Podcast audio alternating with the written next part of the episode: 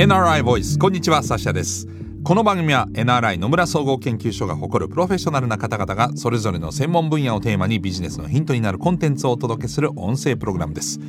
今回もお話を伺っていくのはマーケティングサイエンスコンサルティング部シニアコンサルタントの林博之さんです。どうぞよろしくお願いします。はいよろしくお願いします。林さんは外資系コンサルティングファームを経て2015年に NRI にキャリア入社同年から生活者1万人アンケート調査に関わりまして2018年から取りまとめ役となっています。専門領域は生活者の意識価値観行動分析予測モデル構築などデータに基づくマーケティング活動支援や戦略立案。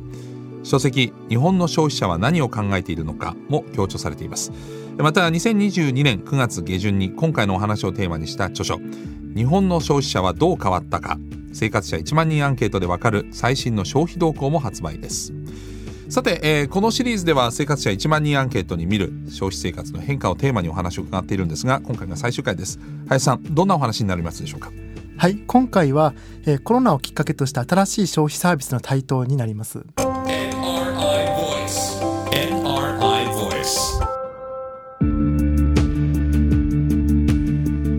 さて最終回となる今回のテーマはですねコロナをきっかけとした新しい消費サービスの台頭ということなんですけれどもまああのこれはやっぱりネットっていうのは欠かせないってことになるんですか？そうですね。あのインターネットに関しては2021年の調査においても生活に利便性快適さをもたらせるといったあの回答ですね、うん、それが8割を超えておりまして今インターネットに対する評価というのも高まっております。うん。そうですよねまあインターネットの利用っていうのはこのここまで3回の話でも出てきていますけど確実に時代もあるしそこにコロナっていうのもあって増えてるわけですよね。2つの理由で。個人情報とかセキュリティに対する不安とかっていうのは増えてないんですか、えー、と一方でやっぱり増えている部分もあります、うん、ただあのやっぱインターネットを利用することの利便性を享受するとインターネット少しちょっと不安な部分もあるけど、うん、使ってみると利用してみると便利だというところがあの実感されますので、うん、まあ、その不安感を上回って生活に利便性快適さをもたらすといった、あの考えの方が増えてくるというふうになっております。なるほどまあその中で、まあ、もちろんリアルから置き換われないものっていうのもあるわけですよね絶対にリアルを必要とするものっていうのもまだまだあの残ってるわけでじゃあそういったお店に行くのにオンラインの来店予約とかインターネットも活用することによって、まあ、うまくこの両方のいいところをこう、まあ、利用してるっていうことになるんでしょうかね。そうですね、まず消費者の、あのインターネットに対する評価においても、まあ、オンライン受診などのどこでもサービスが受けられるようになるといったところが、はい、まあ、コロナ禍のこの2021年の調査でも急増しておりまして、ええ、今この調査項目ではオンライン受診などっていうふうに医療関係の話をちょっとさせていただきましたけど、え、まあ、これはあの飲食店でのオンライン予約来店予約なども含まれております。うんうんうん。僕もあの某大手回転寿司チェーンとかだともう予約してあの今まで1時間ぐらいなんかあの入り口で並んでて待って座ってたのが時間に合わせて行けば待たずに入れるとか、まあ、そういうところでは助かりますよね。そうですねこれも私もまさにあのサッシャさんが実感する通りでございまして、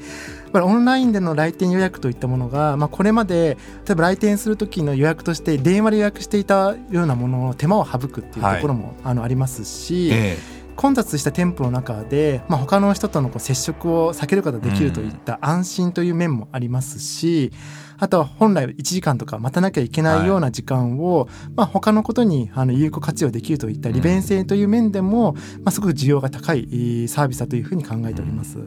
あと若い人の中ではインスタグラムでも飲食店の予約をすると。私はここまでまだあのおじさんなんで手を出せてないんですけどもうそういう方も多いみたいですね。そうですね。あのインスタグラムにおいては、これ2018年ぐらいからまあ、はい、グルナビさんと提携して、えー、えー、来店予約システムといったものを提供しているそこになっておりましたけど、はい、あの2020年から2021年にかけてあのテーブルリクエストであったり一皿であったり、うん、あのテーブルチェックなどの、まあ、他の事業者さんとあのレストランのその予約システムを連携するようになりまして、はい、これますますあの便利になってきているというふうになっております。なるほど、まあ、みんながこう参加してくるとまあ、便利になりますよね。当然そのなんとか対応の店舗が増えてきたりするわけです。そうですね。あの大手プラットフォーム手を組むことによって、まあ、利用者側の、まあ、利便性を高めたいというニーズにもマッチをしますし同時に飲食店側も、まあ、集客ニーズといったものですね、うん、あのそこを捉えることができますので、はい、これはすごくいい事例だなというふうに考えております。そうですよね。で食事というと、まあ、これも1回目からずっと直接間接的に話が出てるこの食事の部分でいうとデリバリーのサービスですよね。これはもう使うようになった方だいぶ増えたんじゃないかと思いますけれども。あと例えばコロナ感染を経験した方はねそのお家にいなきゃいけない自宅待機とかの時にそういったものを玄関先まで届けてもらったりみたいなのも含めてまあ利用された方も多いのかなと思いますが。そうですね。あのデリバリーサービス自体は、まあ、コロナ禍前からありましたのでこれ自体は真新しくないんですけど、はい、やはりですねあの非接触にも対応して、うん、安心感ということから30代以上のあの方で、うん、あの利用が増えたというものになっておりました、うん、僕あのデリバリーサービスってその昔からねお蕎麦屋さんとかピザとかあったけど根本的に違うのって届けてもらって玄関先でお金払ってたじゃないですかそれがもうあらかじめアプリ決済とかで届けてもらうだけになったっていうのが随分と違うような気がするんですよ。あはい、まさにこれ非接触で、うん、あの支払うことができますので、まあ、人と人をちょっと介する必要がないというところがやっぱり安心感につながってるんじゃないかなというふうに思います。うん、さらにはあのおっしゃってたようにウーバーイーツや出前館といったあのプラットフォーム事業者さんはですね利用が大きく進んでおりますけどこれは事業者さんの,、まあ、あの利用されるその加盟店数がやっぱりコロナ禍を契機に非常に増えておりまして、はい、まあ、そうなってくると加盟店が増えてくると、まあ、ユーザーさんにとってみたらいつも利用しているあのお店が、うん、あの出前館やウーバーイーツで利用できるというふうになってきますので、はい、まあ、選択肢の幅が広がりますので、うん、ますます便利なあのサービスだというところで利用されるようになってくるというふうになります。あとその店舗がやってないんで例えばあの家族間で喧嘩になりにくいですねカレー食べたいんだけどいや私は中華食べたいみたいな時に両方から届けてもらって同じものをみんなで食べなくていいっていう。そうですね。そういったことも利用シーンはあるかなというふうに思います、でさらにその配達員が店舗の人じゃないつまりマッチングサービスになってるというところもこれ結構大きいですよね、まあ、その配達員っていう職業も生みました。これはどうですか？それもそうですね。あの今本当にあのウーバーイーツや出前館の街中自転車であの走っている方多くいらっしゃいますので、はい、それがあの隙間時間であったりできますので、まあ、本当に仕事としても需要が生まれたのかなというふうに思います。そうですよね。あとあのコンビニとの連携もあの増えてるんですって？そうですね。こちらはあのローソンがですねあのウーバーイーツと連携をして自宅で例えば唐揚げくんを注文したら届けてもらえるようなサービスですね。コンビニのものを持ってきてもらえるってことですね、うん、おっしゃる通りですね、うん、でこちらも利用者の方にとってみたらローソンの商品をせっかく宅配してもらうのであるのだから数字だからこの商品もといったような形でまとめて持ってきてもらうと、はい、でそうすると店舗側にとってみるとまとめ買いがされやすくなりますので、うん、まあ、客単価が上がりますので、はい、商売としてもあのより多くのものを買ってもらうというところで、まあ、うまくいっている事例になっております。まあ、それはそうですよね。あの数百円の配達料を払って100円のものを送っても、ね、届けてもらうんじゃもったいないですからね、うん、えー、だったらもうちょっとっていうことになりますよね。えー、あとあの CM でいうとこういったものって電池がない牛乳がないなんていう CM のインパクトも結構あのこういった利用に広がったのかなというふうに思いますが他にこうコロナがきっかけで利用が伸びたサービスっていうのはありますか？そうですね。あの、まあ、映像や音楽のサブスクリプション配信サービスですね、うん、これがやっぱり各年代で利用が数倍にあの膨れ上がっております。そうですよね。もう身近でもあれじゃないですか？会社とか友達であれ見た？みたいな会話って確実に増えましたよね。アマゾンプライム等のサービス、ネットフリックスのサービスこれに該当するのですけどコンテンツも充実しておりますしさまざまな映画等のあの動画ですねあの出てきておりますので、まあ、そういったものを利用される方多くなったんじゃないかなというふうに思います。まあ、音楽もそうですよねやっぱりね移動中にいろんなところで音楽聴けたりとかスマホでいつでも好きな音楽が聴けるようになったっていう音楽サブスクも、えー、とってもこの需要に合ってるなっていう感じがありますがそうなると在宅時間が増えたことで影響があったサービスっていうのもどうなんでしょう？あるんでしょうか？そうですね。あの在宅時間が増えることによって結構身の回りを整理するといったようなあの時間も増えましたので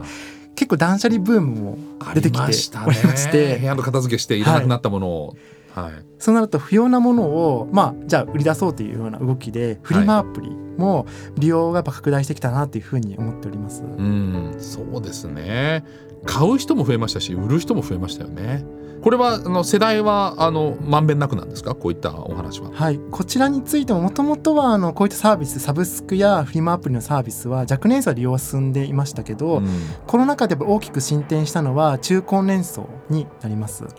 一方でまだシニアにおいては、はい、まあ、シニアの方はまだまだスマートフォンの利用などが、うん、あのー、そこまで進んでいないところがありますので、まあ、こういった新しいサービスもあの利用が進んでいないというふうな状況になっております。なるほど。これはまあ以前の回にも出てきましたけどシニアはそのスマホ持ってるけど使い方はフィーチャーフォンの時とあまり変わってないと。そうですね。ほとんどのシーンがまあ電話やメールといったところが多いのかなというふうに思います、えーうん、ただあの一部ではやっぱり LINE があの家族であったり、はい、まあお仲間とのその連絡手段として使う人も増えてきてるというところがありますね。はい、で結構あの地域のコミュニティであの連絡手段は LINE でっていうところがあの増えてきておりまして。はい、シニアのグループでも LINE が使わなきゃいけないと。でなかなかあのシニアの方はスマートフォンを使うのが結構億劫だとか、あの少し抵抗がある方はいらっしゃるんですけど、はい、半ばこう連絡手段としてということで強制的に使わせるとなると、うん、あのシニアの方でも、まあ、スマートフォンでのそのデジタルサービスですね。あの、はい、使うようになるというふうなきっかけになっています。なるほどね、まあ、こういった層がどれだけ使うかっていうのがまた一つのえこれからの注目点になるかもしれませんね。まあポテンシャルは高いですからねまだ使う余地がいっぱいある そうですね。人生経験も豊富だからあのやりたいことがやれるってことが分かったらそこに身を投じる可能性は大きく秘めてる世代と言ってもいいですよね。はい。あの今のシニアの方70代の後半ぐらいの方は段階の世代の方で、はい、アクティブシニアっていうふうに呼ばれていた方ではありますので、えー、やっぱりこう自分で使えるツールだというふうに認識されるとそれどんどん使っていく傾向はございますので、うん、まあ、あの使うきっかけがあれば使ってみて便利だというふうに思われるとやっぱり利用への抵抗感があの少なくなって、うん、ますますこう利用があの進んでいくなというふうにあの思います。リタイアした人は比較的時間もありますからね。えー、そういった意味でもなんか利用の頻度が多くなる余地はあるかなというふうに思います。はい、えー、林さんに全4回にわたって生活者1万人アンケートに見る消費生活の変化をテーマにお話を伺ってまいりましたけれども、えー、改めて最後にですね林さんからこの生活者1万人アンケートに見る消費生活の変化についてお考えを教えていただけますでしょうか？はいえーと、コロナ禍においてやはりあの生活が大きく変わったものがあの余暇の楽しみ方というところになっているかなと思います。でこれはあの外出自粛によって、まあ、街レジャーというものはまあ停滞してしまったのですけど一方で自宅で過ごす時間が増えましたのであの自宅で楽しめるデジタルレジャーと呼んでいるものがあのものすごく広がりましたね。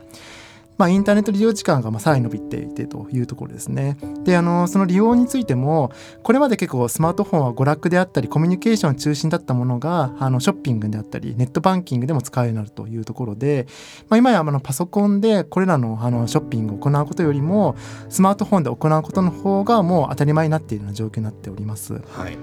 でさらにはあのネットショッピングが普及したことによってって消費においても生産者からあの消費者の方に直接あの商品であったり食材を届けるような D2C サービスですねそういったトレンドも生まれてきております。でそうなってくると相対的にあのリアル店舗のあの位置づけといったものは低下していくというところもございますが一方リアル店舗においては、まあ、ショールームに特化するといったようなあの独自の施策を実施することによって、まあ、オンラインと連携をしていくということですねこういったことが今後重要になってくるというふうに思います。はいでさらにはあのオンラインであの新しいサービスとして、まあ、来店予約であったり、まあ、順番待ちのサービスであったりあとはデリバリーやあのサブスクフリマアプリ等が台頭してきておりますので、まあ、こうしたサービスがですねあの生活者の利便性ニーズであったり、まあ、非接触ニーズ安心といったところを満たすということから、まあ、今後も利用は伸びていくというふうにあの考えております。なるほど。つまり、えー、コロナにおける一過性なものではないと。その通りでございます、えー、この流れっていうのは続いていくものであるということですね、い、い部分は特にね。えー、そんな中林さんプロフィールでも触れましたけれども、えー、今回のお話をさらに詳しくまとめた本というのが発売されてるんですよね。ご紹介ありがとうございます。えー、2022年9月下旬に日本の消費者はどう変わったか生活者1万人アンケートでわかる最新の消費動向というタイトルで出させていただきました。はい。で今回あのご紹介した、まあ、コロナ禍で変容した、まあ、デジタル利用であったり消費動向といった内容も含まれておりますけど、ええ。えー、それ以外にもまあ働き方として、まあ、テレワークの実態であったり、うん、まあ、日本人の持つあの家族間の変化であったり、うん、あとは最近あのカーボンニュートラルといったものが話題にはなってきているというふうに思いますけど、はい、まあ、環境意識への変化みたいなところも含めて、うんえー、これまで、まあ、NRI が実施してきた、まあ、生活者調査というエビデンスをもとに、えー、我々考察したものをまとめしているものを出しております。はいなかなかねいろんなこうあのこうなってるんじゃないかとかっていう話はいろいろ聞くんですけどこういったまとまった調査っていうのは実態を表してますから、えー、本当にあの今みんながどう考えてどんな行動をしてるのかっていうのを知る、えー、すごく貴重な機会だと思いますので、えー、私も本を、えー、この後チェックさせていただきたいと思います、えー、今回はどうもありがとうございました。はいありがとうございました。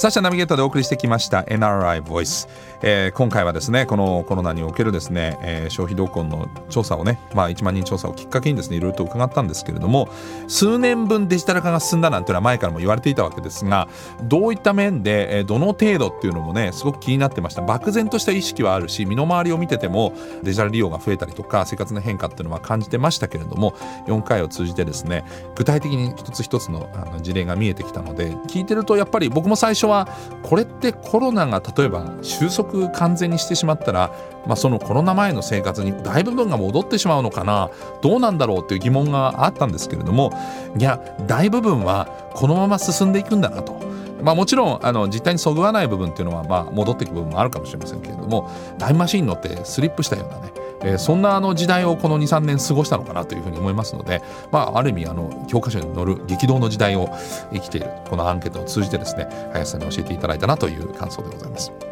さあこの番組はアップルや Google などのポッドキャストのほか NRI のウェブサイト内からもお聞きいただけます。NRI ボイスで検索してチェックしてください。このシリーズでは全4回林博之さんにお話を伺いました。ではまたお会いしたいと思います。ナビゲーターはサシャでした。